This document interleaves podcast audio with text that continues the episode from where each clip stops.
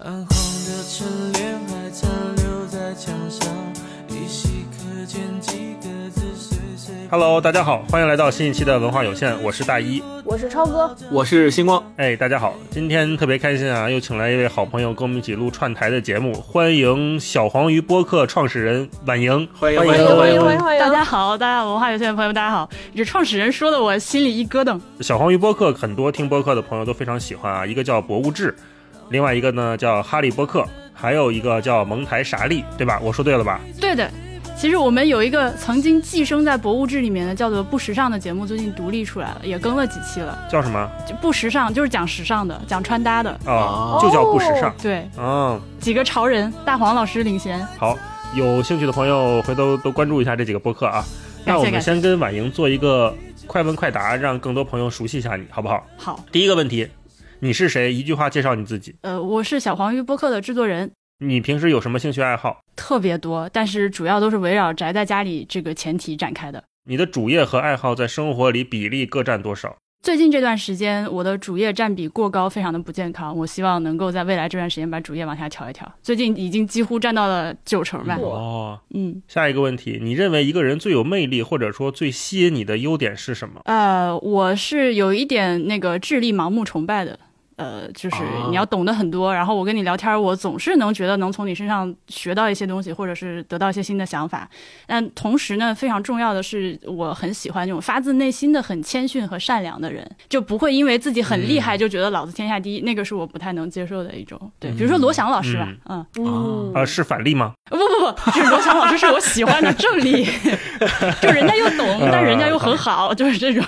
嗯嗯，好，明白明白。下一个问题，你认为一档优秀的播客需要有什么特质？呃，首先要特真诚，然后呢，稍微有点特别，嗯呃，不需要什么干货。就这个特别是你能跟别人有些不一样的东西就好。我们好几个嘉宾来录这个问题的时候，提到播客的特质，都提到了真诚，特别巧。嗯三五环上次刘飞跟我们录的时候，他也说就是真诚。对嗯对，好，那下一个问题，你认为一座城市最重要的是什么？呃，我觉得既然是城市，那它就是要便利，秩序非常的好，文化活动非常的丰富，以及什么都有，嗯，嗯高度城市化的城市。好，下一个问题，你最近一个比较艰难的决定是什么？我决定过完年回老家学驾照。啊，好的好的，这个比较艰难啊。嗯，那最近比较开心的一件事儿是什么？是我成功赶在死线之前，which is 大年初一，把两档节目的第二季通通都做出来了，非常为自己感到自豪。啊，好，恭喜你啊，恭喜啊，你！厉害厉害厉害，好，最后一个问题，你最近看的一本印象比较深刻或者比较喜欢的书是哪一本？只能说一本嘛，要虚构类的还是非虚构类的？都可以对，多说几本。那个虚构类的是马伯庸的《两京十五日啊，哦，》，因为我现在生活在南京嘛，它里面讲到的很多东西就是非常的熟悉，我可以在脑中沿着它的路线走一遍。嗯嗯，非虚构类的一本是画册，是我的一个朋友送给我的一本李公麟的《五马图》，那个里面有非常高清的细节大图，捧着那个书，整个人激动的心情，颤抖的双手。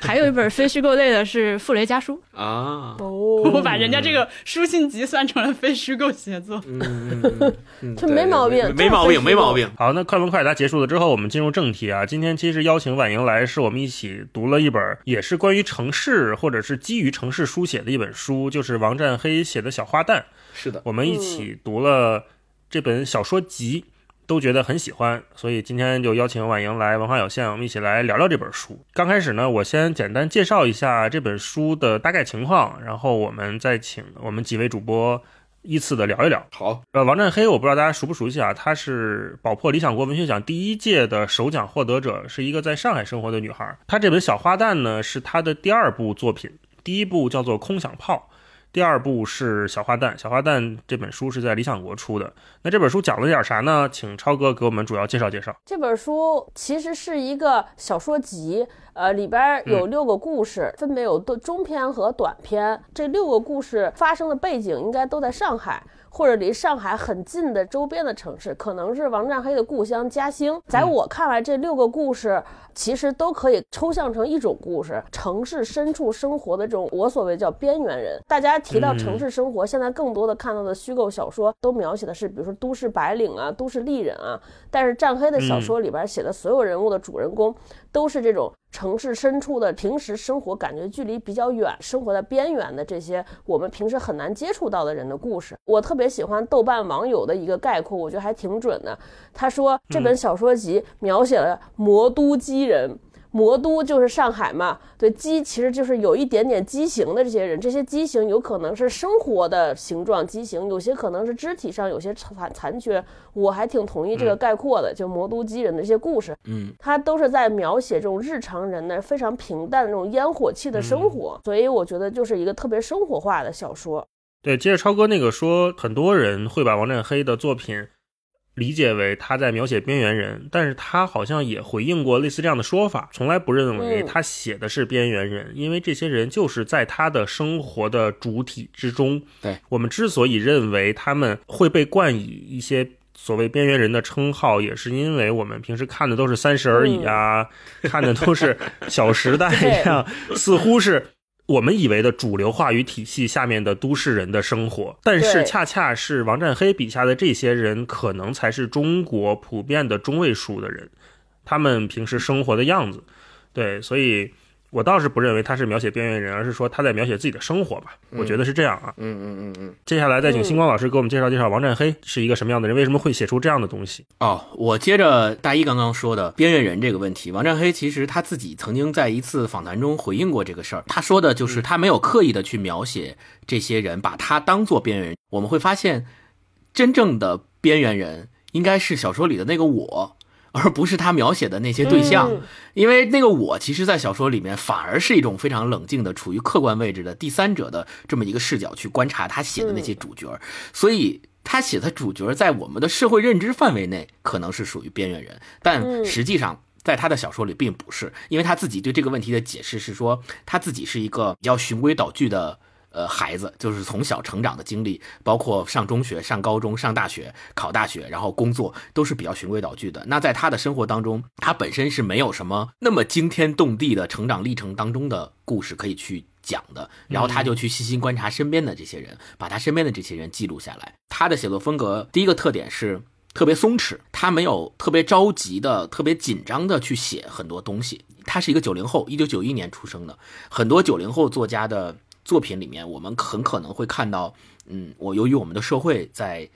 快速的向前发展，然后我们每一个人其实都是社会中的一份子，我们螺丝钉也好，对吧？然后社畜也好，那我们在这个过程当中，我们会有很多的焦虑在这里面会有体现。但是在王占黑的文字里面，我们看不到这种焦虑，我们看到的反而是一种特别松弛下来的感觉。他描写上海的那些呃老社区里面的这些人，开理发店的各种人物角色的描写，让你感觉不着急。就是讲故事，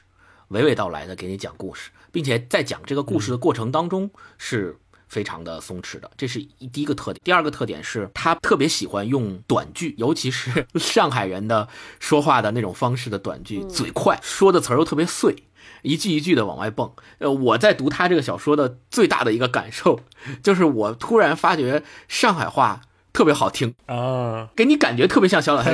他絮叨是吧？说话的感觉让你觉得是在背地里在说另外一个人的坏话啊。然后我看他这个小说之后，我就突然发现了这种说话方式的一种美感，韵律上的美感。就虽然碎，虽然说的特别快，但是哎，特别有生活气息。这是一个他的特点。第三个特点是在他的第一本小说《呃空想炮》里写序言的那个老师给他的评价，他是这么说的：他说王占黑虽然是一个九一年的女生，但是她的创作起点不是来自于女性的内部经验，而是更广阔的街道空间和平民社会。在这个过程当中，没有背负沉重的包袱，也没有诉说痛苦，而是在人物表面的调侃和诙谐之下，把他们过去的经历藏在其中。这个是给他的文风的一个评价，我觉得这个评价还是归纳的非常好。嗯嗯，刚才星光说到那个上海人说话说方言特别好听，婉莹就频频点头。嗯，因为婉莹平时在南京嘛，离上海也不远。你看这个书的时候，你有没有这种整体的感觉？感觉怎么样？呃，首先上海话和南京话是完全不是一个体系的。嗯，南京话基本上属于北方话的那一套了。呃，我有这个感觉，而且其实。王占黑他本身是嘉兴人嘛，我听他迟早更新有一期是任宁和锵锵采访了占黑的那期节目里面，他们也长时间的讨论过这个关于语言的问题。而占黑自己说的就是他其实并没有非常明确的在使用包邮区的某一个具体地点的方言，嗯，他是把这个包邮区方言进行了一些提炼、弱化，甚至是有自己的发明创造在里面的，他编了一些词儿出来。对，就像我们四个人应该都不是包邮区的嘛，那个母语都是不会的，所以当读到这本小说的时候，嗯，我不知道你们有没有类似的感受，就是做梦的时候，或者是意识模糊的边缘，会梦到自己好像会说某一门外语或者方言，啊，对我一般喝多的时候会有这种状态。对对吧？然后喝多时候英语特别溜之类的。对对对，没错，会说好多单词。对我也是，就是要喝多的时候可以完全是吧，拿外语说话，或者英做梦的时候觉得，比如说自己日语十级，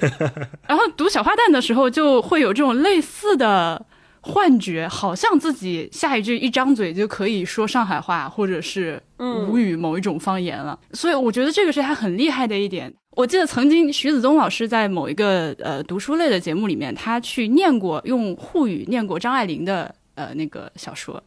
呃，他是完全用沪语去念。那个我我所说的不是那种感觉，而是一种比他念出来的效果模糊更多的。我好像明白了，我好像能共情了。他所写出来的这种，呃，包邮区方言的节奏和扁着嘴说话的那个感觉，我都能体会到，这个是很妙的。对，那整体这个书故事，你有没有觉得哪一篇让你印象深刻的？我最喜欢的是两篇，一个小花旦，还有一个是清水落雨。清水落大雨，呃，清水落大雨，对，这两篇清水落大雨给我的感觉是，如果我的人生稍微比现在运气差一些，我大概就是那样的一个人。哦，是吗？啊，对，对，一会儿我们可以就着具体的故事再聊一聊。那嗯超哥，你读这个书整体感觉怎么样？作为一个纯正的北方人，其实呃，说老实讲，刚一开始我确实在语言上还有一点点障碍，因为它里边夹杂了确实是有一些方言在，比如说有很多字，就它其实是方言转化过来的，我确实有些字不认识，比如说左边一个要，右边一个物，就请物干什么的物，就这个可能是上海话里边常用的方言，所以，它经常会有这种，所以我有的时候读起来就觉得说咯楞咯楞的。对，就是还要顿一下，就没有像读这种纯普通话或者北方语系里边的那么顺畅。啊、这是第一个感觉。但是故事上确实是呃特别有生活化，普通人读战黑小说容易引起的误区，其实就像我开始我和大一老师说的，我认为他是在写写边缘人，但战黑认为他写的就是普通人。我觉得这个特别适合我读。当你过这种生活过久了之后，当经常出入写字楼，尤其经常进入互联网，你就老觉得你自己的生活就是主流生活，但读这些人的生活之后，你才突然间发现说，哦，这才是普通人的生活，这才是正常人的生活，还挺受教育和触动的。嗯，我觉得战黑有一种能力，其实，在我们看来，那些人的生活很困惑，甚至很困难。我总隐隐的感觉，这些人的生活，他其实是生活在一个困局里边，怎么着都走不出去，在原地打圈儿。嗯，但是好像生活在其中的人都很乐得自在，对他们自己很享受那样的生活，至少他们自己不觉得痛苦。这个视角我一直在，就是读的时候，有的时候会有点压抑。有的时候会有点难过，而且几乎每篇里边似似乎都有一个死亡的故事。但是突然间你读的时候就觉得说，哦，这可能才是普通人的一生。反正就是你一边觉得说，哎，就是在感慨、想叹气，呃，说啊，怎么还有这样的生活？同时一边又在提醒自己说，这才是普通人的生活，这就是正常人应该过的一生。反正我的情绪就经常在这两个当中跳动。嗯，星光呢？我的阅读的具体的经历是这样的：我在读他的第一篇呃小花旦的时候，我没有一口气读完，因为小花旦是四万字左右的一篇一个中中篇，嗯嗯，我是读读到前三分之一，我就放下了。我放下并不是因为有事儿，而是因为我读到三分之一时候，我感觉我再往下读，我有点读不下去。这种读不下去，不是说他写的不好，而是他前面的那个给我营造的氛围和感情的脉络到达了一个点，那个点让我没有办法再继续跟着他的小说往我的心里边装东西了。所以我读到三分之一的时候，我停了一下。过了几个小时，我又拿起这本书，然后又继续开始读，然后读到三分之二的时候又停了一下，同样的感觉。所以我并不是一气呵成把它完全读下来的，而是在这个过程当中停留了两次。这两次的停留让我获得了一种喘息吧。这种喘息应该是呃，战黑在他的文字里面带给我的那种强烈的情感袭来的时候，我的一种。徒劳的抵抗啊！如果不通过说我我要停下来，然后给自己一个消化的时间，那也许这四万字整个读下来之后，我就会特别满。然后另外他的这本书里面，我们可以看一下，就是我刚拿到他这本书的时候被惊到了。惊到的一个原因是，这本书的封面的图实际上是用的他自己拍的一张照片。我觉得这个封面特别好的，能够体现他这本书里面他这些小说的风格是一脉相承的。然后另外有一个特别牛的细节，我是直到今天准备录节目的时候，我才发现这个细节。就是我们看到这个书上面有一个价签儿，看到没？它跟这个书的封面是一体的。它不是贴上的，我刚开始的时候，我我一直觉得这个价签是贴上的。我当时还在想，我说他这为什么要贴一个价签，然后把它的价格写上，这是干嘛？就是超市里卖东西嘛。然后后来才回忆起，他这个小说里面有一本去大润发那个那篇小说嘛，正好写的是超市的消失，就我就意识到这个标签实际上是当年咱们在那些大超市里面买东西会用到的那种击打的标签。对，我觉得这个特别有匠心，嗯嗯嗯，对我拿到这书的时候，我还抠了抠，我发现抠不下来，我以为是它它是印在那个封面上的，对对嗯。我拿到这本书的时候，给那个 BTR，我知道 BTR 是战黑的朋友，我不直接认识战黑啊，我隔着很多个人认识他。然后我跟 BTR 说，我最近买了战黑的小花旦，他问我的下一个第一个问题就是抠了吗？抠了吗？抠了吗？太棒了，太棒了。接着星光那个讲，我觉得。我看王振黑的这两本书下来，我觉得他写的视野越来越大了。在看第一本《空想炮》的时候，我觉得他是在写小区、街道和巷弄，对，在写这个小区。那在看《小花旦》的时候，我觉得他好像在写上海这座城市，对，和一些更广阔的人。他从街道里面走出来，走到了这个城市当中去漫游，脱离了他原来特别熟悉的生长的那个巷弄。然后去描写这些身边的人，有鱼市里的人，有在公园里面跳舞的人，超市班班车里边的人，也有在写字楼里面工作的白领，但是他们的生活并没有很幸运，所以他会经历一些他的波折。呃，我觉得，哎，他好像在试图描写一个跟上海有关的某个侧面的群像。他把他的生活像切蛋糕一样，把它切开每一层的人，他们在做什么，他们在苦恼什么。还有一种感受就是，他们也有很多人想逃离。这个跟我们现在当代人，或者是说这些互联网人的生活也是相通的。其中有一句我特别喜欢，他说他想做第二个出逃的人，可能就是一个围城的感觉吧。每个人都在自己的圈子里面想出来，啊，都想再往上走走看看上面的风景怎么样。但实际上，真的当你走出来之后，未必是你想要的东西。这是我读他这本书一个比较整体的感受。嗯，另外呢，这本书也回答了我一个内心中长久以来的疑问，就是。当我们一直认为城市越来越无聊之后，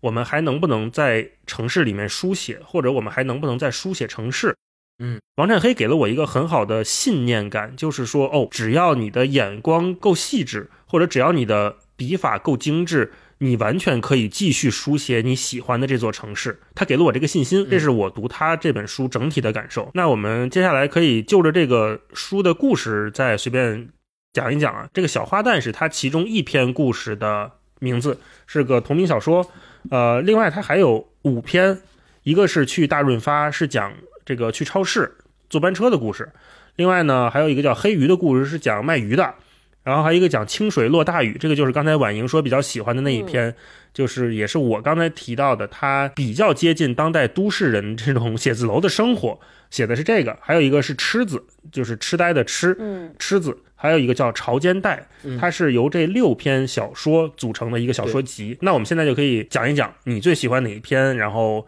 跟大家介绍介绍。婉莹，你先开始呗。好，呃，其实整个这本小说的话，我读下来，我可能有点拐回刚刚问题啊，但是我想谈一下总体的感受。他有一种我个人所不具备的细致和温柔。我是非常粗线条的一个人，所以当我读到他这种。嗯，写作的时候是很蛮新鲜的，而且有一种抚慰内心的感觉。就像你们说的，它是那种小环境里面人际交流的一种感觉。而且我是《空想炮》和《小花旦》两本书几乎是连着一起看的，中间就停了几天。呃，所以这两本书目前在我的脑子里其实是一本书。你能看到一个呃嘉兴的小姑娘在原来的小区里面，然后后来到上海去上大学。小花旦这第一篇讲的就是她去上大学。由小花旦这个人物穿起来的嘉兴和上海两地，然后慢慢的这条线索又越来越走向上海，更加的上海的这样的一个故事。而且我不知道为什么我在读这两本书的时候，脑子里面一直在播放那个福禄寿乐队唱的《玉珍》那首歌，非常的温暖，非常的有力量，又很催泪，但是又不是悲伤的那种气氛一直在蔓延着这个书里面。而且对于我个人来说，它每一个故事里面几乎都有关于死亡的问题。嗯都谈到了的这个情节。嗯，但是我家就是从零八年以来一个人都没有死过，所以我的成长过程是没有什么太多死亡经验的。然后这就让我心里面好像一直悬着一个东西，因为我觉得他所描写的很多情节对我来说是一个越来越迫近的预演。比如说在养老院里的一些画面的时候。我觉得，哎，这个好像对我来说，可能就是这几年的事情了，有一种很奇妙的感觉。很多篇小说里面写到的那种，呃，非常小范围的，嗯，那种温情的故事，或者说是邻里之间的或者家人之间的一些矛盾，是我从小到大非常嫌弃的一种东西。我不屑于去观察这些，我不屑于去讨论这些。我想把我的精力和眼光放在我认为更有意思的事件和人上。然后突然间有这样一本书放到我面前，它是去事无巨细的描写这些我以前觉得非常无聊的事情。然后你现在很我不是要回去学驾照吗？我觉得我学驾照的这段时间可以作为我的一个观察练习。哎，那说到这儿，我其实有一个小的问题想问婉莹，嗯。就是我可以这么理解，就是这本书它所描写的那些人物和故事，在你的生活经验之外的，对吧？对。嗯，不准确，对这个回答不准确，应该说仔细想想都有，但是我从前从来没有认真的以就是王占黑的这样的一个细腻的程度，以及真正的关心去关心过这些人，去观察过这些人。明白。嗯，所以当你看到了他的书以后，你才意识到，实际上这些东西长久的就在你生活当中有，但只是没有细致的去观察并且留意对它。所以刚才我想问这个问题的初衷，就是想知道，假如真的他所描写的这个东西跟你的生活就是在你的生活经验之外的，没有过过多的交叉和接触的，那你当时是怎么样接触到这本书？我觉得就每个人的生活都有它的重点，那可能我们平时在都市里生活，你的生活重点不在这上，但是不代表这些环境和这些周围的人它不存在。每个人读这个王占黑的作品，他都能感受到的，就是他能帮我们。掀开了一块地图，就跟玩游戏开地图一样，就是那个东西它一直在，只不过是被你遮蔽掉了。那通过这本书，你把那个东西掀开，你能看到这里面还有别的风景，不一样的地方。婉莹还继续说，对，继续说说吧具体的就是最喜欢故事最喜欢的哪一篇？嗯应该就是清水落大雨。你要说有什么情节，篇它真没什么情节，啊，她就是一个别扭的女人。别扭的，而且年纪跟我差不多的包邮区小城市，然后嫁到上海，一开始以为自己挺好，然后发现好像不太行，但是也没有什么出口，就这么混着过。嗯互飘，对，最后以为要去初中同学会见一个小时候喜欢的男生，但是也没有去。就是其实就没有什么情节，整个这个小说在我心里面有很多写的非常好的地方，讲讲，最戳到我的一个地方是李清水，他跟她先生两个人，呃，坐在一起聊天，然后他先生听了之后，末了缓缓地说：“你觉得适意就好，你觉得随意就好。”李清水听进去了，这句话和母妈的“不行啊，老李的一样的都不一样，不控制，不放任”。李清水觉得好，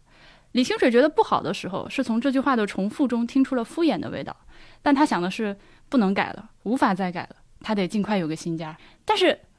他这句话就是太过于真实，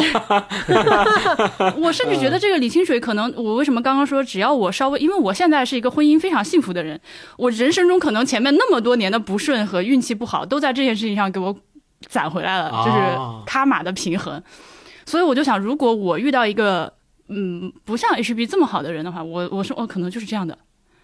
我的我的脑回路跟他是一模一样的。嗯，对于自己父母的那个别扭，嗯感同身受。对，嗯，嗯，超哥呢？超哥有没有哪篇让你印象深刻的？我最喜欢的一篇是最后一篇，嗯，哦，潮间带，对整个小花旦里，我特别喜欢的就是他的一种态度。他你说他是在书写苦难吗？或者书写痛苦吗？没有，甚至他情节也不是很强。他把这些呃曲折和苦难也好，用一种特别轻微、轻描淡写的笔触一笔带过，你觉得很轻。我觉得就这个能力特别厉害，我特别喜欢。然后在这个潮间带里边，我觉得这个事情在我看来是体现到极致了。就潮间带的故事讲的其实是一个单亲家庭的里边一对母子的关系。我觉得他在母子关系里边就写的那种，就是他们俩之间的那个默契，互相能理解、互相有默契的那种感情的那个边界感，写的特别妙。就是因为他们其实生活很苦，他母亲也不是一个能力特别强的女性，所以呢，他只能带着儿子通过寻找一段一段关系。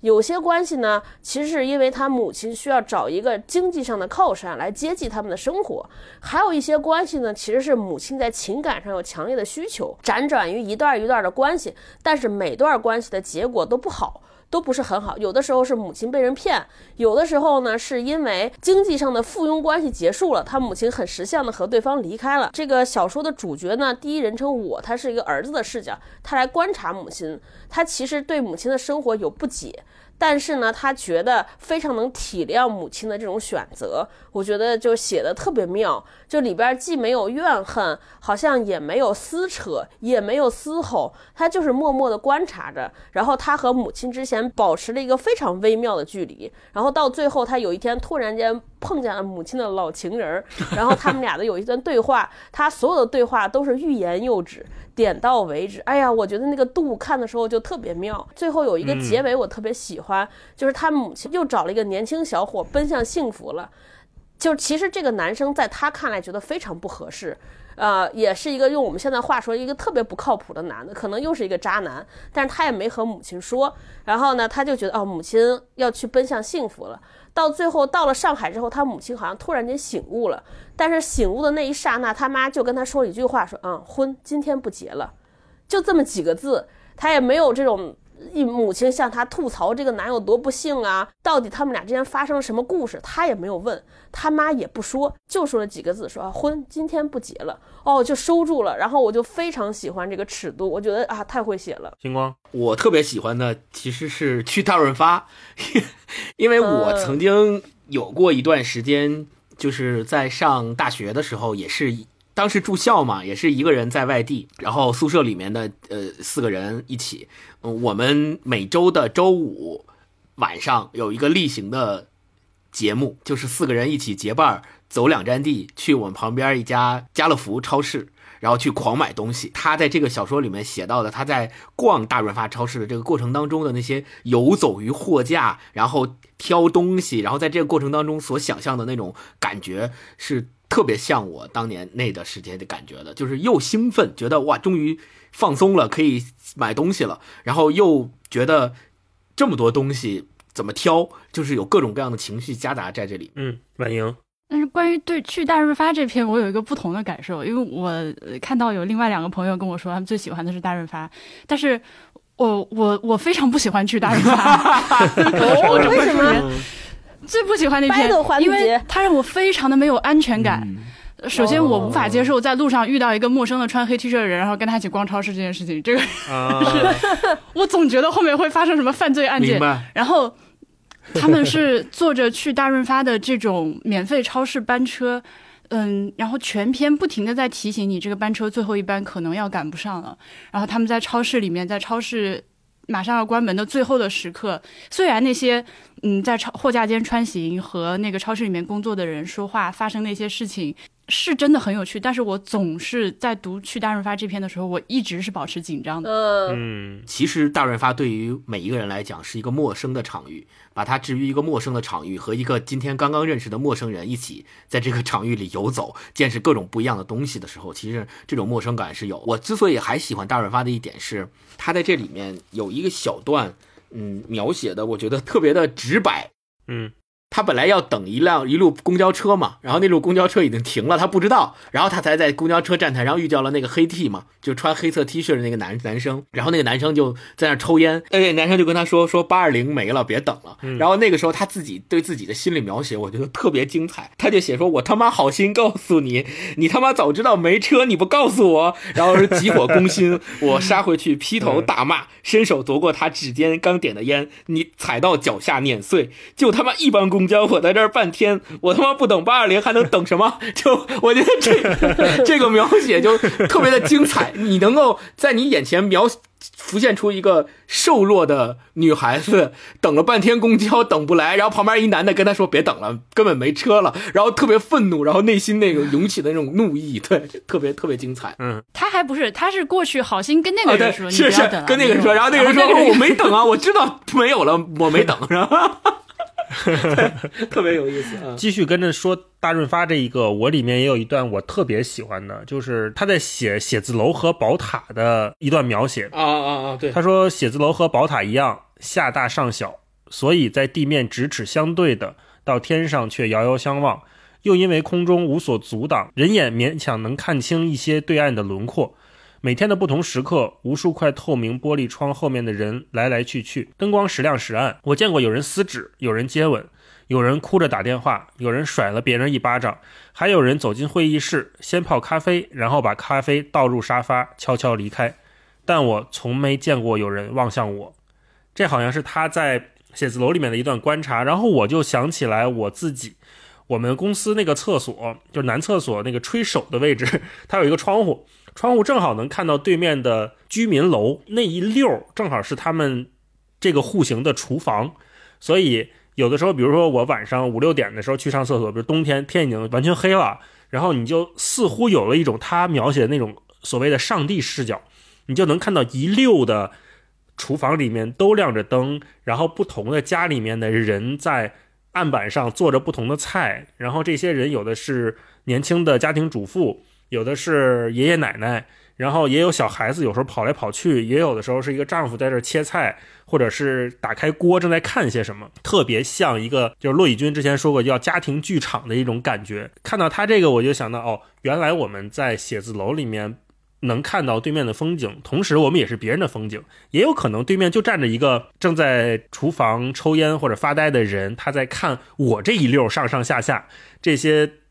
写字楼里面亮着灯，然后有人这样，有人那样，突然这一段书写就给我打通了一个通感，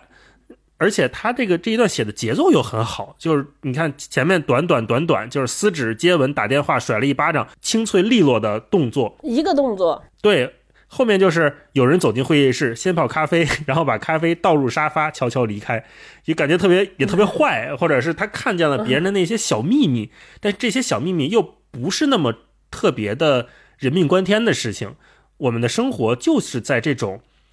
不足挂齿的秘密当中慢慢的前进，就有这种感觉。所以我觉得这一段写的就特别塌，然后同时又能跟我们当代这些在写字楼生存的生活的人产生很强的共情。所以我，我我这一段我是特别喜欢的。你还喜欢哪篇呢？我是很喜欢清水落大雨那一篇，我是觉得那一篇可能跟我的感觉会比较近，因为我看那个就频繁的想起《三十而已》里边杨乐和毛晓彤演那一段儿，嗯，那一对儿他们也是上海住在上海的小年轻夫妇，刚开始特别甜蜜，呃，后来 就是生活越来越无聊，两个人也没什么话说，各有各的爱好，反正就很像吧。我就觉得好，好像他写出了一个都市人的这种普遍的画像，而且《清水落大雨》里面把李清水，就这个女主角，她的人生经历或者她的情绪跟上海这座城市结合的特别好，不管是说她的天气对情绪的影响，还是她生活习惯对她行为的影响，都在这篇小故事里面结合了起来。它里面有一段跟大家分享一下啊，他说李清水认定他所处的这座城市的气候是自己这趟婚姻的绝好隐喻。冬季湿冷，夏季湿热，全不是空调可以控制的。而且春秋细雨淅沥，乍冷乍暖，一年到头，人的身上总是黏黏腻腻，骨头隐约发酸，有种难以言说的不痛快，却又无法逃脱出去。毕竟这算不上空气污染，只是一种令人主动蜷缩的窒息感。你看，就是没大事儿，但是小事儿总是让你别别扭扭。这好像就是他笔下的那种生活。嗯，这是我特别喜欢的。我们可以再分享一轮啊，看看有哪段让你特别感动的，或者特别让你喜欢。万英，好，那还是清水落大雨啊。那个里面有有两个地方，一个是这篇提名太高了。他讲自己晾衣服。嗯，张生总是很抗拒那几根悬在半空的竹竿，即使作为本地人，他也无法接纳这个危险的风俗，或者说他坚持认为这种近乎杂技表演的高难度动作应该像文革记忆一样，仅仅被保留在上一辈人手中。清水却对此接受的根深蒂固，衣服挂上去，不锈钢夹子夹好，甩起前半段，防止被窗台弄脏，屏一口气伸出去，像刺杀敌人那样戳破楼外的空气，一杆进洞。然后是整个白天的彩旗飘飘，嗯，因为我现在就是这个窗外就是这个状态，邻居们都是啊，而且那个戳的一下非常的准确。哦真的得是嗯干过这个事儿的人才能把这个动作描写的这么细致。像我这种就是在上海只能从地上往上仰望这种风景的人，是写不出来这一系列动作，根本无法想象。嗯完还有一小段是那个护士给李清水打电话说 HPV 十六高危型阳性，李清水懂了，火烧上来了，他逃不开。如果长期携带这个病毒，母妈的病就要转移给他了。两个人最相像的地方原来在这儿，真厉害呀！明明不是遗传，妈却仍有本事在他身上埋下一颗地雷。什么时候爆炸？护士宽慰道：“从发现病毒到癌变是个很长并且不必然会发生的过程，慢慢治疗就好。”李清水点头，我妈最喜欢这样子，话不讲穿，只在一旁的默默盯着你，叫你气急翻身，日夜心跳，就像当初警惕的盯着老李不放一样。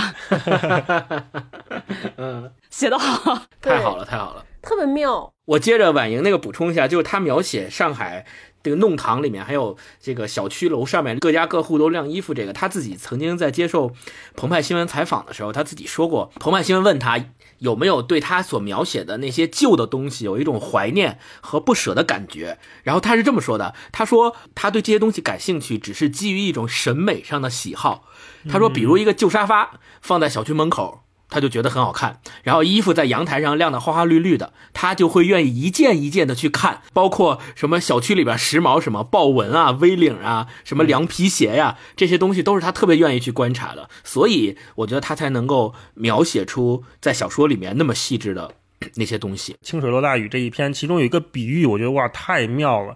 我记得我们聊夜晚的潜水艇那一期里面有说过，说陈春成他会写缆车是山间缓慢波动的念珠山间的，念珠，对，在清水落大雨这一篇里面，又有一个我觉得非常精彩的类似的比喻。他说，高架是城市的餐盘传送带，他把被工作掏空的人送回去，又把饱满的人从家里送往写字楼。而李清水是食堂吃剩的餐盘儿，在缓慢的传送带上等待进厨房接受清洗的改造，排队是个漫长的过程。我看到这儿，我真觉得绝了，就怎么能有这么精妙的比喻呢？嗯，来，超哥继续。我也说一个比喻吧，这这一嗯轮既然都是比喻，我觉得有两个地方比喻还挺好玩的。一个是就是小花旦里边也是，他在比喻这些城市里边快速在翻新建筑，就拆除旧的建新的。他有一个比喻，他说。旧马路上的建筑，就像他们各自的路名所代表的城市，正进行着新一轮景观更替的建设。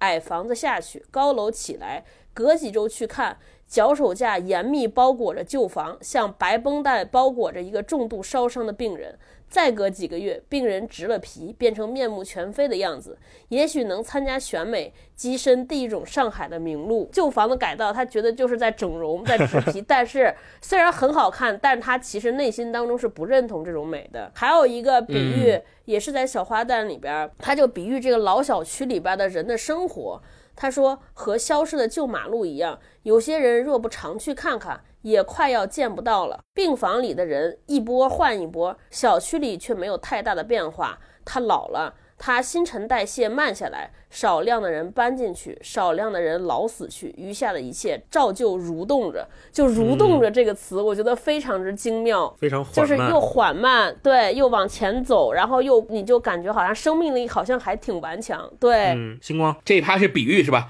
那我也来一个比喻，不只是比喻了，让我有一种联想。你看，在他的李清水这一篇里面，他在最后他写到，他说他觉得城市的边界打通了，他持续往后游，往后游，一直游到自家楼下，老李和小胡楼下，游到母妈楼下。母妈把衣服串在一起挂出来了，仿佛城市被打通，然后他在城市里面去游动的一个比喻。然后我们再回到黑鱼的故事这一篇里面，我们看到他也描写了最后时候有一个游动，他是这么说的：他在水里伸展时所要寻找的身影，在日光折射下发生了扭曲。他笔直往前游，游向对岸，一心想游到强真身边。整个过程也是在描写他游动的过程。描写东北的小说里面也经常会用到这个意象。嗯，班宇的《冬泳》也是。所以让我觉得说，哎，这些写的特别好的作家们，就是好像是说游动啊，特别喜欢这种感觉。那我们再来一轮，婉英。啊，好，有的，嗯，太多了。我这个书已经被我贴成了一个小彩旗，嗯、小花旦吧。我整本小说集里面第二喜欢的一篇小说。你可以用我们北方人所不会的那个腔调来，我们可以用北方人臆想的 包邮区的人的口气来，但是实际上根本不会。小花旦一到，隔壁几个病人就醒转来了。他们头发乱乱的，倚在门口等。小花旦在走到尽头的半封闭阳台上摆了摊，一个一个的替。此后几趟，愈多人涌过来，连护工也排上队了。他们有手有脚，却难得出门。小花旦一进门就响起了高声喇叭：“今朝剃头不出钞票了！”各层便顶着杂乱的头发出动了。上海的剃头师傅来了，大家奔走相告。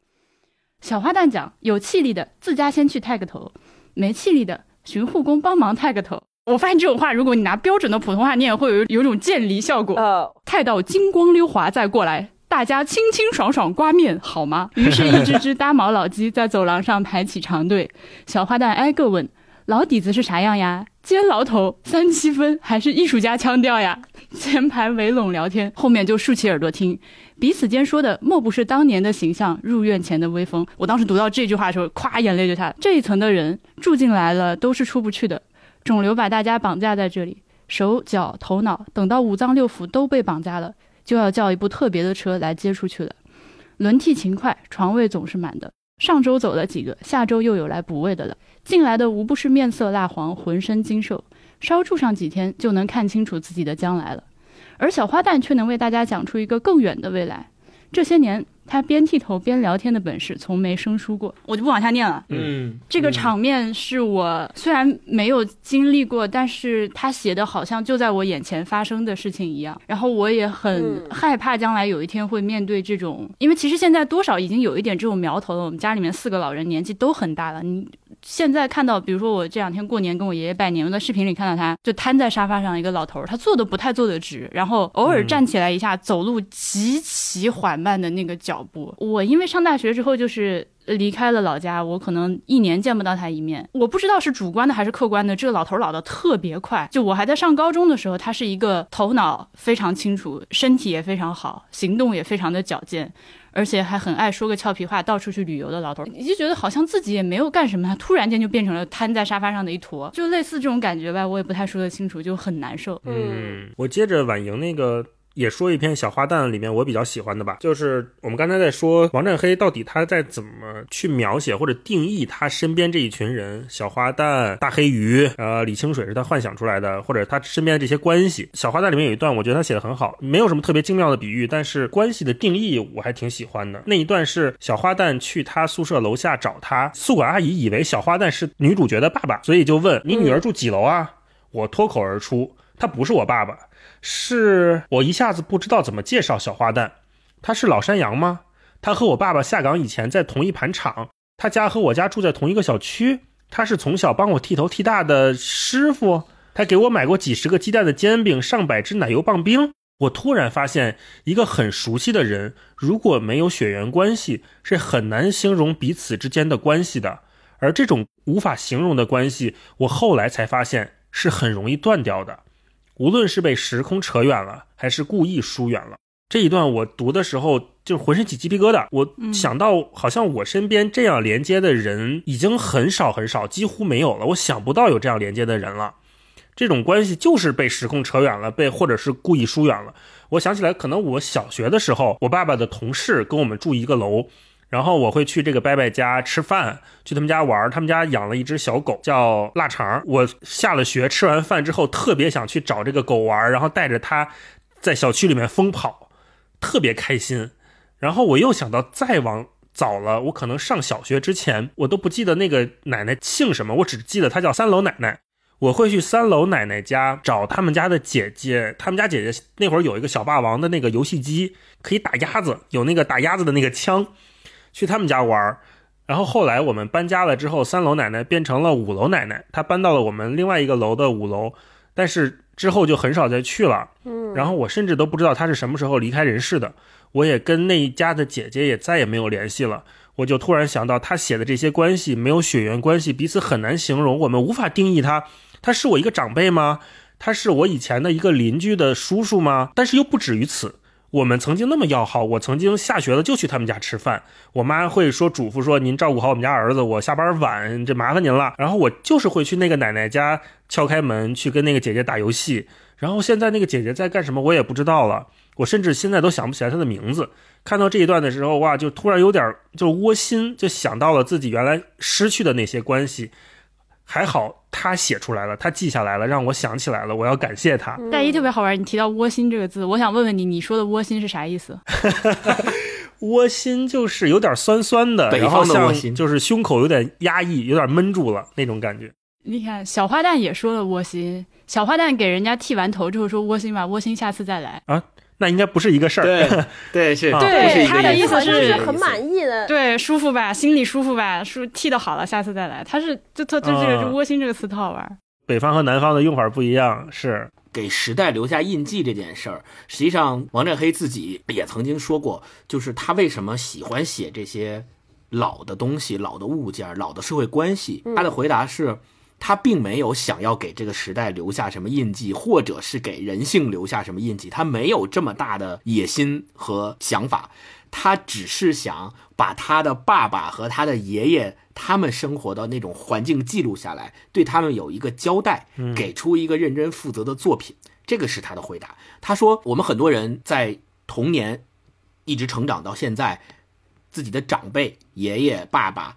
奶奶、妈妈，他们会告诉我们很多当年他们是怎么生活的，他们吃过什么样的苦，以及他们有过什么那些被传奇化了的故事。这些故事是我们从小听到大的。”王占黑说：“现在是到了该交作业的时候了，就是在现实生活中啊，占黑的父亲。”和他的爷爷也都不在了，对，所以他在写这些小说的时候，他们是还在的，他就预感到他们总有一天会在自己生活之中消失的。他要把他们的东西记录下，让他的作品能够替这些人去说话。最后这一趴想分享的一个，就是也是呃小花旦吧，因为这本书毕竟是叫小花旦嘛。我觉得他写的特别生动的一点就在于，他特别的把上海话里面的那些。那些骂人的话，因为小花旦特别喜欢骂人嘛，就把那些骂人的话写的特别的生动有趣。比如说，小花旦更多的是放声说笑，他一开口脏话不断，什么赤逼什么，就 我觉得不会念，但是我看到他的这个描写进入我脑子里面的真实的形象是谁嘛？嗯，就是金星，哦，他在讲那个故事的时候的那种姿态。那种感觉，那种腔调，特别特别的鲜活，特别的生动，我就能感觉到是一个上海人，像金星老师那样的上海，不惮于去骂人，然后看见什么不爽的就骂，直接骂。嗯，我最后分享一个，就是我当时看到这段的时候，就一下明白了他整个这本书写作的一些意义，或者他写很多东西的目的，是一下我就通了。这是《朝间带》的开头，他说：“我常常觉得这世上并没有什么真正惊心动魄的事情。”历史的一波三折，完全可以被拆解成更多的一波三折，最后趋近于平。我甚至敢说，人的生活也绝不像大多数传记或采访所呈现的那样，总有什么至关重要的转折点，什么不可逆的巨大影响。戏剧可以被提炼成俩小时，活着不行。上天没空为谁勾勒过于工整的曲线，你得一秒一秒的熬。迎头等着各种事情自然而然的出现、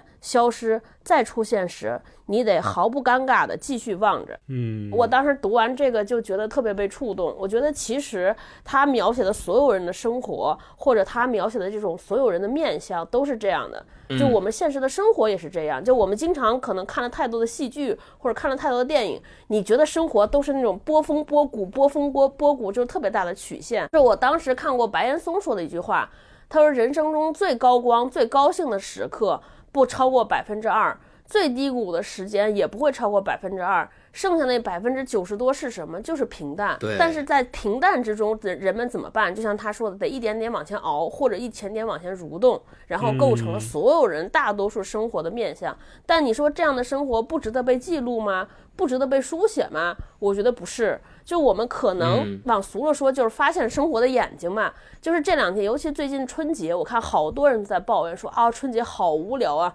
今年春节过了史上最无聊的一个春节，但是你说今年的春节跟去年的春节的相比，难道去年的春节也不无聊吗？大家都在说啊，现在的过年不如以前有年味儿，不如以前怎么样？你再把时间往回拉十年，你其实十年之前过年的时候也觉得没什么事儿可干。其实人重要的能力不是说我要经历那些大悲大喜，而是如何在这些平淡当中找寻意义，或者即就是无意义，你也要学会和无聊相处。反正我当时看这个书特别警醒，挺有收获的。嗯，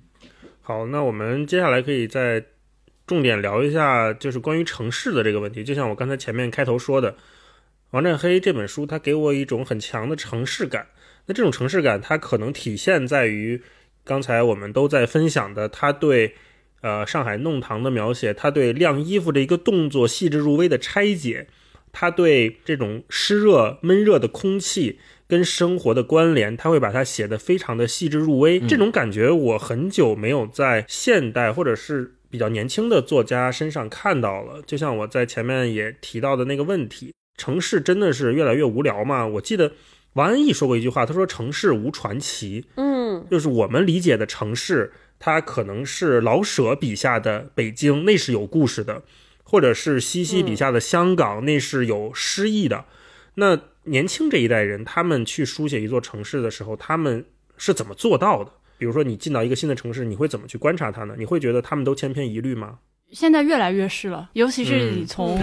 火车站 或者是机场出来往市中心去的那条路，几乎是一样的。嗯，除非是在一些本身地形条件非常不一样，比如说你在贵州，你从那个机场出来，那两边那都是山，那确实是和东部地区的城市这个风貌不一样。不然的话，包括甚至像成都，我都觉得从成都的机场出来往那个市中心开的这趟路，和什么南京啊什么是没有区别，反而是越是小地方，越是相对来说比较有意思。比如说，我就去年我觉得印象很深刻，去了温州那个城市，除了楼盘就是楼盘，没有别的东西，是住宅楼盘。啊，它可以憋着一口气从。因为你知道，别的大城市都是说，你从呃机场出来之后是旁边是那个新兴的住宅楼嘛，然后到了市中心开始出现各种政府机关啊、老的建筑群啊什么乱七八糟的。温州是憋着一口气，从头到尾全部是住宅楼，只 只有那个江中间的那个小景区是不一样的。特我特别要控制自己一点是，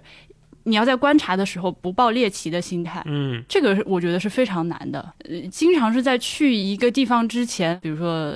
如果说现在第一次去重庆，今天的一个呃年轻人第一次去重庆的时候，他可能对这个地方除了山城和吃辣之外的，印象还有赛博朋克了，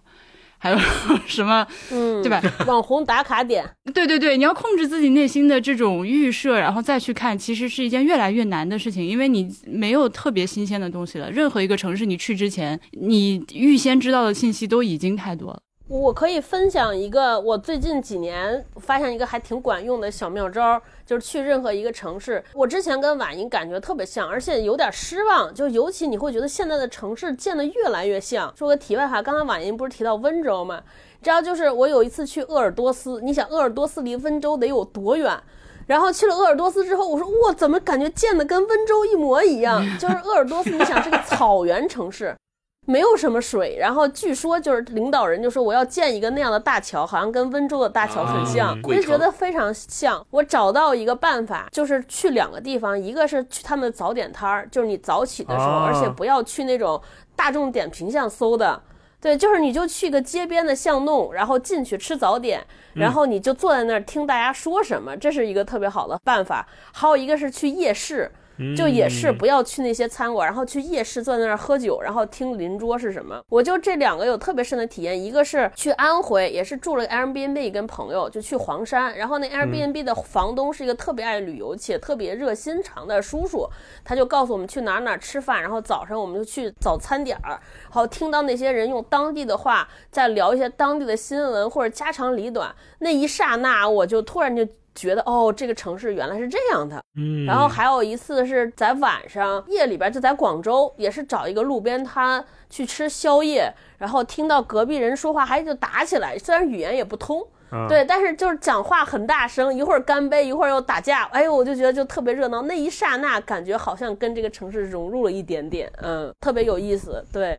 其实我跟超哥有点相像，我到一个新的城市，不管是国内国外，我最喜欢的一件事就是，只要不是大家集体行动的时间，我特别喜欢自己从出发的地方随便走，就是漫无目的挑那些小路、小巷子去走，然后去看周街边的这些店铺、这些业态，业态看这些人，然后听他们在干嘛，看他们在干嘛。去国外的话，就是专门会去他们的菜市场去看他们卖的那些东西。第一是新鲜，第二是能够看到他们的生活状态，哪怕我听不懂他们说的是什么，但是我融入他们进去之后，能够感觉到生活的气息。超哥刚刚说到，王占黑在描写每一个人的生活的过程当中，我们会发现，在他们看似失败的生活背后，都是有对生活的不妥协在里面的。我还是觉得不应该把他们叫做边缘人，或者是对他们的生活定义为失败者，这个是有点刺痛人的一种标签了。王占黑也没有在他的书里面渗透出任何对他们生活的怜悯，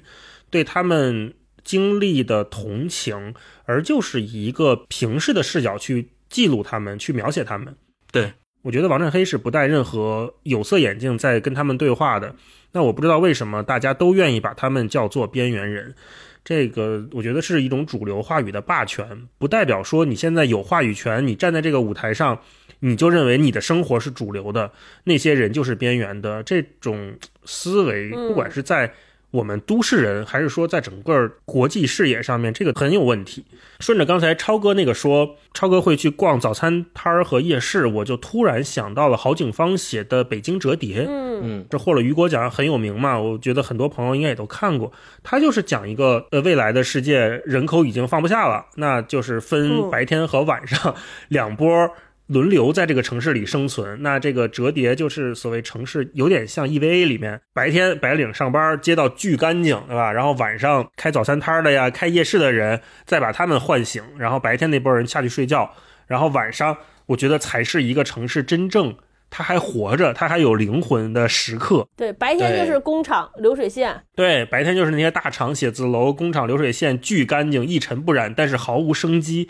晚上才是一个风华正茂的丛林，感觉那个才是城市的精神和魅力所在。那我觉得我们可以最后再再随便聊一聊，就是关于城市的描写，有没有哪个作家或者是哪一段让你特别印象深刻的？刨去王占黑关于上海的描写不说啊，我先抛砖引玉，我就想起来骆以军老师讲过一个故事，他也是引述当年阿成和木心的一段对话。就木心他在美国住了很久嘛，然后当时阿成老师就问他说有没有办法用三个笑话把纽约的感觉讲出来。木心真的讲了，他讲一个老太太坐地铁，在站台上不小心把票掉到铁道上面去了，这时候呢列车就快要进站，旁边的人都为他捏一把汗。却只见这个老太太不慌不忙地从包里掏出口香糖嚼了起来，再从身上的破毛衣中抽出一条毛线粘着口香糖，然后像钓鱼一样把票给钓了上来。那一刻，站台上的各色人等，就连那些头发染得五颜六色的朋克少年，都为他鼓起掌来。阿成听完之后说：“没错，这就是纽约。”嗯，哦，我觉得太妙了。虽然我没有去过纽约，但是我总觉得哦，好像一下就 get 到了那个城市的一个小精神、一个小灵魂一闪，特别美妙。我不知道你们有没有类似这样的阅读的体验？你既然说到纽约，虽然不是阅读，但我非常想推荐大家去看 Netflix 上最近有一个那个 Fran Lebowitz，呃，弗兰勒伯维茨，是那个马丁西克塞斯盯着他拍的几集的一个片子，非常非常的纽约。嗯我好喜欢他，我爱上这个老太太，我他他说的每一句话，我都是在旁边。我爱你，我爱你，我爱你，就是那种感觉。我跟他唯一的，我跟这个老太太唯一的区别就是她喜欢 party，我不喜欢 party，没有别的区别了。嗯还有一个片子，我最近看大鹏导演的那个《吉祥如意》，虽然它不是城市啊，它是东北小城，但是也非常的准确。那个呃好像你看看进去之后，你好像人突然就去了，然后好像恨不得马上要掏出一件大棉袄裹在身上，这个气氛才正确。嗯如果是书的话，第一反应想到的是周云鹏写的《绿皮火车》，对铁西区嗯的那些描写，以及后来对于绍兴的一些描写。绍兴我没去过，铁西区我去过。呃，就是现在能回想起来，他写的那个东西都能闻着味儿的感觉。那个味儿，我分享一个，就是有点像，因为小花旦也是王占黑写上海，还有一个写上海特别著名的人是金宇澄老师写的《繁花》，也是写上海。我那天又翻开之后，有一小段儿，它是写在目录之前，目录之前有一段文字，但这文字我不知道是是不是他写的用意是什么。有一段写上海，我觉得特别棒，他是用一个电影来写上海。他说：“独上阁楼，最好是夜里。”《阿飞正传》结尾，梁朝伟骑马密码，英雄暗老，电灯下面数钞票，数清一沓，放进西装内袋，再数一沓，拿出一副扑克牌，捻开细看，再摸出一副。接下来梳头，三七分头，对镜子梳齐，全身笔挺，骨子里舒曼，最后熄灯，否极泰来。这半分钟是上海味道，嗯我就觉得写的特别好，就尤其是那个叫呃全身笔挺，骨子里舒慢，疏是疏离的疏，然后慢是呃那个快慢的慢。哦我觉得这句话就是描写我印象中的上海非常准，对对对对对，你会发现跟上海人交流，虽然非常熟，但你总觉得好像你你们俩没有好到那种要称兄道弟抱在一起的感觉。然后呢，那个慢呢，其实我觉得很很大部分来自于这种老城市，包括北京也是有那种悠闲，就骨子里边那种我们家先前富过的那种 悠闲。从容，哎，我就觉得就是舒曼，哎呀，用的特别棒啊，尤尤尤其那个电影那些画面，哎呦，我就觉得真的特别好写的，嗯宝珀理想国文学奖嗯啊，二零二零年就是第三届的入围的决选名单里面呢，徐则臣的《北京西郊故事集》也是特别好，就是他在这里面描写了是说，在北京西郊的这一片土地上，有着一群来自。外地的进城的这些人，他们的生活，他们在他乡的生存的艰辛，但是虽然有如此艰辛的生活，但是他们依然充满热情。那个书里面有一句话：“但你以为只是你时，所有人都出现在你的生活里，所有人都是你，你也是所有人。所以就是这个，也是我觉得他写北京，呃，写的特别好的，呃，一部作品。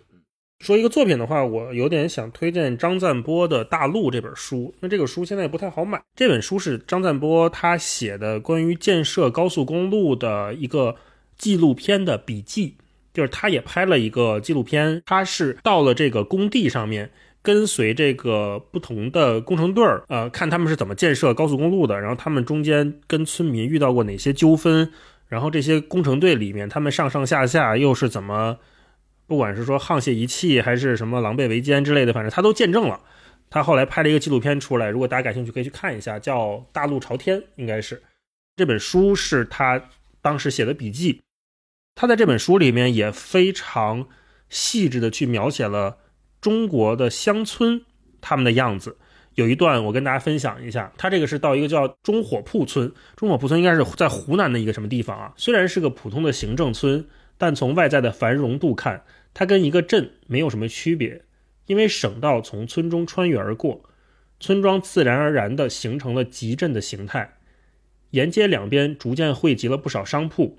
有汽修店、饭店、旅馆、超市、诊所、五金店、美发店等，大多都是本地村民利用自家民宅所经营的，挂着杂乱的招牌，空间狭窄，装潢简陋，设施陈旧。但基本上能满足人们的衣食住行等需求。村里还有一家有着十多台电脑的小网吧，我曾经为了收发邮件进去上过几次网，里面灯光昏暗，人气冷清，陈设着装，有老式输入法的电脑和脏兮兮的键盘，网速慢得像蜗牛。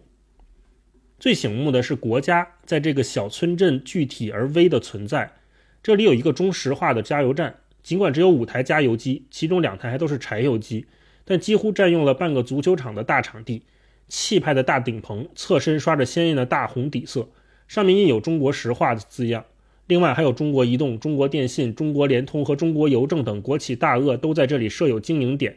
相比于村民自家经营的寒碜小商铺，这样拥有洋气的双语 logo 的国家队，无论场地还是招牌都要豪华很多。他们占据了中火铺村最好的几个商业路段，硕大的玻璃门被擦得锃亮。门口往往还悬挂着各种针对乡村城市的广告或横幅。中国移动手机卡一边耕田一边打，出门不用带现金，绿卡在手我放心。联通手机信号好，地上地下全覆盖，就类似于这样的描写，他这个书里面特别多。而且张赞波他是一个非常会观察的人，他是个导演嘛，然后他在里面又记录了很多关于口号、关于这些横幅的故事，很有趣。到这儿，我觉得这个好像离我心中的小花旦或者说王占黑拐回来了，因为其实你一开始选题说想聊城市的时候，我心里一直有一点嘀咕，因为小花旦和空想炮，包括他还有一本《街道江湖》，就在我心里是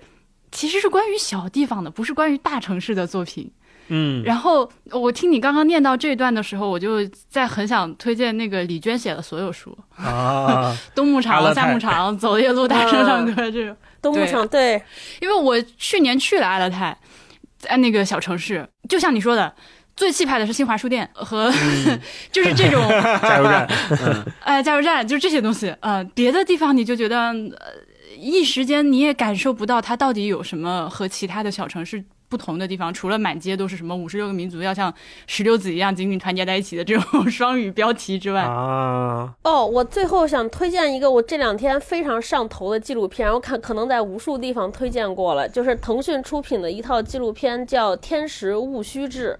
就这个可能和我们这本书还有呃婉莹刚才说的吉祥如意有点像。就这个纪录片一共只有六集，它其实是分别在六个不同的地方，而且也都有大城市也有小地方。导演组蹲伏很长时间拍的一套纪录片，每每一集大概一个多小时左右。这个纪录片很和我们大陆出的纪录片不太一样，虽然它的画面非常之精美，但是它里边没有旁白，然后也没有故事。就是静静蹲在一个地方看这些人的生活。最长的一个一集片子，他们应该是跟拍了六百零一天，也就是将近两年的时间。就是里边有一集叫台魁巷，我觉得和今天小花旦里边描写的这些故事非常像。就台魁巷是福福建省底下一个市辖区的一个一条巷子，就是也是一条里弄，他在这儿。描写了这个弄堂里边几家人的生活，也是有高龄的人在去世，有修钥匙的，有卖膏药的，然后还有一些几几家人弄在一块儿，还有推车卖串串香的，就这些人的生活，呃，就非常之烟火气，非常之平平淡淡，有柴米油盐，有争吵。然后有家长里短，然后看的非常好。我就最近因为可能过年，我就看这些，突然觉得说这才是生活。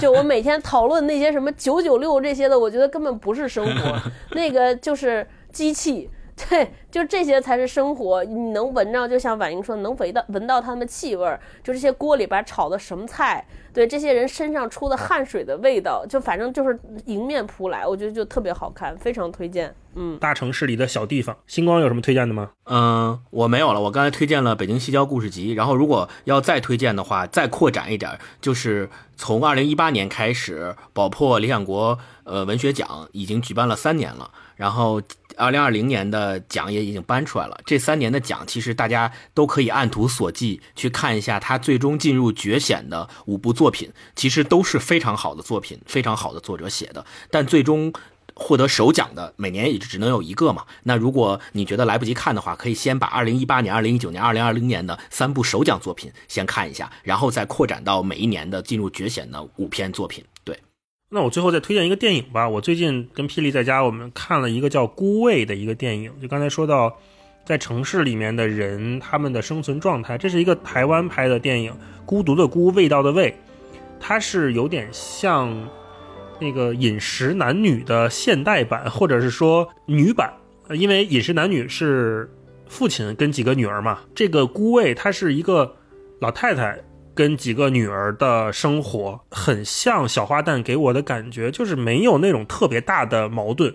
当然，他这个故事是从一个，嗯，就是他们家男主人的去世讲起的，讲这个人去世之后，这几个子女团聚到了这个老太太身边，然后发现。他们家的这个老爷子当年是怎么出轨的，然后怎么 怎么把钱骗走，然后又乌龙什么之类的这一系列的故事，他是很淡的、很慢的在讲这个故事，然后把每个人的心思状态刻画的非常细腻。如果大家有兴趣的话，可以去看一下《孤味》这个电影，我推荐这个。嗯，这也是奈飞出品。好，那我们是不是今天就先聊到这里？非常感谢婉莹来跟我们一起聊《小花旦》这非常个书，开心希望有机会我们常来聊天儿。没问题，好，那我们今天就先聊到这儿。拜拜。大家记得去订阅《博物志》《哈利波特》和蒙台傻利，还有不时尚。谢谢谢谢。对，好好好，那我们今天就先到这儿，拜拜拜拜拜拜个晚年拜拜拜拜拜拜。要怕角落下，起风了，该回去了。你看，你看，所有过往都在这儿呢。大世界